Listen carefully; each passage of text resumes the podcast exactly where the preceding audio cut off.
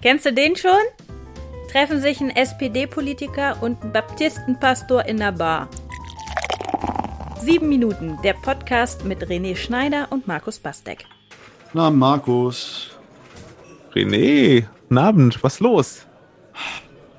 Wir haben zwar noch nicht alle Heiligen, aber mir ist heute irgendwie so, so dunkel irgendwie. Und sag mal, glaubst du wirklich, dass es ein Leben nach dem Tod gibt?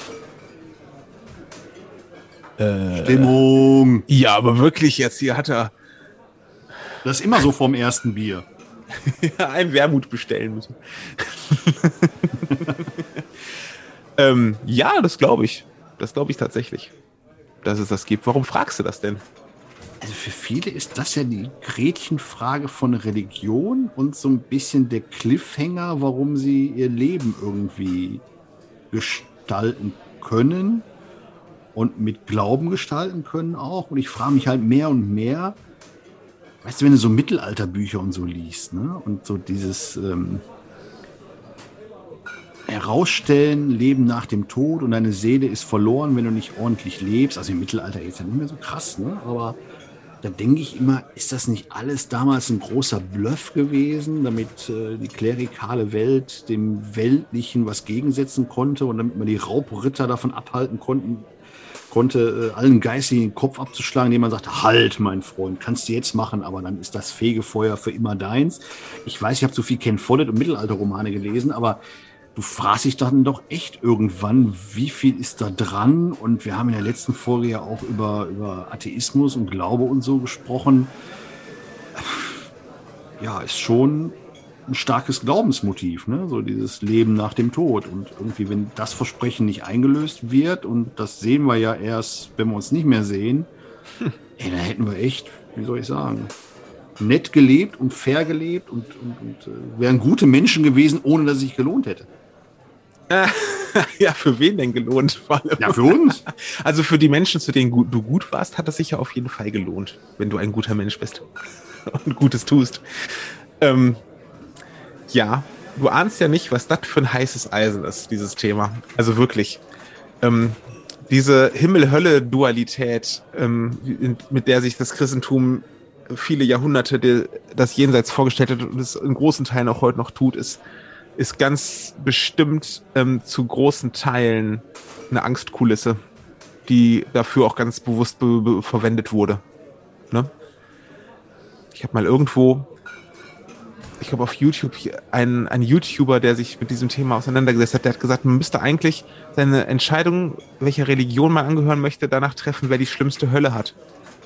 Weil, weil, weil äh, die kriegt man dann ja schon mal nicht, wenn man diese Religion nimmt. Und da- das ist natürlich irgendwie etwas scherzhaft oder überzogen, aber ist natürlich, da steckt ja was, ist ja was Wahres dran. Ne? Je Schlimmeres du den Menschen androhst, wenn sie deiner Religion nicht beitreten oder sich nicht an dich halten, desto, desto eher hast du Chancen, sie über die Angst zu binden. So.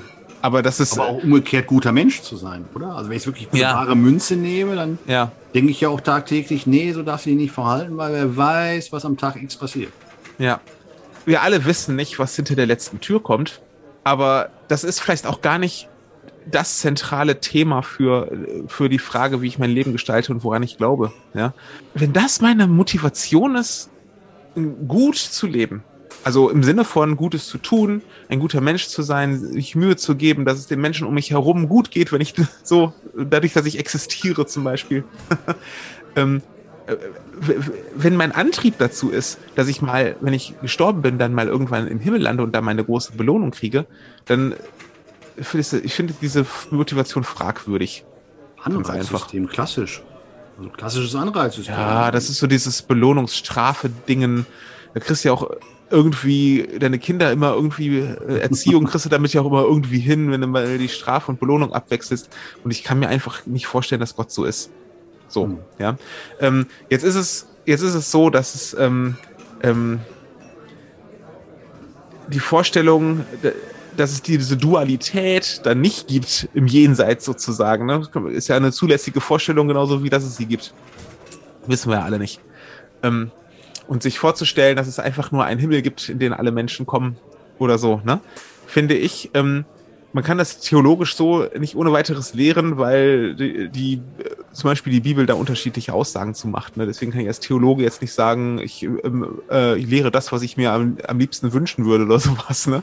Aber sich das vorzustellen, wie, wie das wäre, wenn du nicht dadurch, dass du einer bestimmten Religion angehörst, ähm, einen, einen Jenseitsvorteil hast. Und dir dann die Frage zu stellen, warum glaube ich das denn, was ich glaube? Und warum bin ich denn, warum bin ich denn gut zu anderen Menschen? Warum, warum will ich mich bemühen, dass es anderen gut geht in meiner Gegenwart. So. Ähm, da, da kommt man doch ans Eingemachte irgendwie. Und nicht, also wenn man alles immer nur macht, damit man am Ende dann äh, auf der Siegerseite steht oder sowas, das finde ich eine sehr egoistische Art letztlich oder eine sehr egoistische Herangehensweise, Gutes zu tun. Und dann ist es auch irgendwie nicht mehr so gut, was dabei rumkommt, oder? Wenn es doch immer im Hinterkopf eigentlich eine Heuchelei ist, weil eigentlich bin ich nur gut zu dir, weil ich am Ende eine Belohnung haben will. Verstehst du, was ich meine? Aber funktioniert das nicht so? Also das Versprechen, du bist ein guter Mensch. Ja, ich glaube, das funktioniert unter Menschen so und das funktioniert mit der Straßenverkehrsordnung so, ja, und mit äh, so, du hast ja tagtäglich mit Gesetzen zu tun. Ich glaube, da funktioniert das so. Also du, du musst, wir alle wissen, Gesetz reicht nicht, sondern du musst auch durchsetzen können. Und da gehört Belohnung und Strafe dazu, meistens eher Strafe als Belohnung oder so. Aber ähm, doch, es gibt ja auch Gesetze, die belohnen für ein bestimmtes Verhalten. Aber ich glaube nicht, dass Gott so ist. Hm. So, ich glaube nicht, dass ich glaube ähm, nicht an den an den Straf an einen strafenden Gott, deswegen glaube ich auch nicht an einen belohnenden Gott im Sinne von hier, wenn ich hier hast du ein Häppchen, spring hoch, mach Männchen und dann kriegst du dein Häppchen. Hm. So. Nein, das glaube ich. Wie, nicht. wie ist dann der, der alte Spruch Memento Mori gemeint? Also sprich, denke daran, dass du sterblich bist. War das nicht so die, die Drohkulisse? Denke dran, eines Tages. Nein, gar nicht. Äh, nein, Memento Mori, ich, also ich bin ein, ein großer Freund äh, dieser geistlichen Übungen zum Memento Mori. Ähm, das kommt ich glaube, das Latein, der lateinische Begriff, also aus, übersetzt aus dem Lateinischen ist es bedenke den Tod, ne? So. Mhm. Und, ähm, und es kommt aus äh, Psalm 90, weiß ich auswendig, Psalm 90, Vers 12, nämlich, ähm, Herr, lehre uns bedenken, dass wir sterben, auf dass wir klug werden. Ne? Nicht, ähm, auf dass wir Angst bekommen und dann immer lieb sind, sondern auf dass wir klug werden. Heißt, mach dir bewusst, dass du sterblich bist und dass dein Leben endet. Das ist ein diesseitiger Gedanke. Nicht, da geht es nicht darum, was kommt danach, sondern es geht darum, was kommt bis dahin und wie will ich eigentlich meine Zeit füllen, die ich habe in meinem Leben, ähm, bis es irgendwann soweit ist, dass ich abtreten muss. Und ich finde also zum Beispiel, das mache ich tatsächlich seit einiger Zeit, ähm, die Übung, abends ins Bett zu gehen und sich dann vorzustellen vor dem Einschlafen, ähm, du würdest diese Nacht, äh, du würdest einfach nicht mehr aufwachen. Ja, du würdest jetzt diese Nacht sterben. Dein Herz bleibt stehen und du bist tot. Ja? Und dann überlegen, wäre ich jetzt bereit zu gehen oder habe ich noch ganz viel ungeklärte Geschichten? Was ist eigentlich das Letzte, was ich meiner, meiner Frau gesagt habe und meinen Kindern? War ich, haben meine Kinder mich in der Erinnerung, dass sie sagen, das war ein toller Vater oder sowas? Oder habe ich mir das aufgehoben, dass sie das erst mit 18 sagen oder so? Ja? Oder, ähm, und all diese Dinge gehen dir dann durch den Kopf und du denkst dir, wenn ich, wenn ich jetzt gehen müsste, und das kann ja sein, das kann, kann, kann, jedem von uns passieren, ne? Was wäre dann? Und das ausmalen ohne Angst, ohne zu sagen, ohne jetzt Panik zu kriegen oder so. Aber dieses mal vorzustellen und mit dem Gedanken, musst du ja nicht unbedingt einschlafen, aber man kann mit dem Gedanken ruhig einschlafen. Ich habe immer die Erfahrung gemacht, dass ich dann keine Albträume habe. Äh, aber im Gegensatz dazu, wenn ich morgens aufwache, mache ich die Augen auf und bin dankbar, dass ich die Augen aufmachen darf und dass ich atme. Und dann bin ich dankbar, dass ich ähm, dass ich eine Familie habe. Ich bin dankbar, dass draußen frische Luft ist und die Sonne mir vielleicht ins Gesicht scheint. Kommt ja demnächst mhm. wieder häufiger, jetzt haben wir ja Frühling. Und so, also du, du, du bist einfach viel dankbarer für dein Leben und du überlegst dir, wie ist das, wenn ich heute Abend wieder da liege und mir diesen Gedanken mache? Werde ich meine Fragen, die ich habe, besser beantworten können dann? Als, als, als jetzt noch, ja? Und wie muss ich mich verhalten, dass ich nächste Nacht beruhigter sterben könnte als letzte Nacht, ja? Und, und sich mit diesen Gedanken zu befassen, ohne immer Angst zu haben darum, ne? Sondern einfach zu sagen, ja, eines Tages, weißt du, eines Tages ist es soweit. Und wenn, und dir dann Gedanken zu machen, also wenn es unausweichlich ist, dir dann erst Gedanken darüber zu machen, wie will ich eigentlich gehen, ist ein bisschen spät, würde ich sagen. Und deswegen, ich bin jetzt knapp 40 und ich denke mir, also wenn es gut läuft, bin ich jetzt äh, bei, bei der Hälfte oder noch nicht mal bei der Hälfte angelangt von meinem Leben. Wenn es schlecht läuft, macht's morgen an der Straße brummen und ein LKW war unaufmerksam und äh, weg bin ich. Ne? Mhm. Und sich äh, darüber mal Gedanken zu machen, das ist Memento Mori. Und das hat mit dem Jenseits noch gar nicht so viel zu tun. Doch, hat's dann. Aber mhm. ähm, das geht, da geht's darum, was mache ich eigentlich hier mit meinem Leben? Und da werden wir jetzt heute Abend erstmal noch ein, zwei Bier kippen, glaube ich. ja, genau. Memento Mori, Prost, könnte man Prost. dazu sagen, auch wenn das nicht Latein ist, glaube ich. Ne?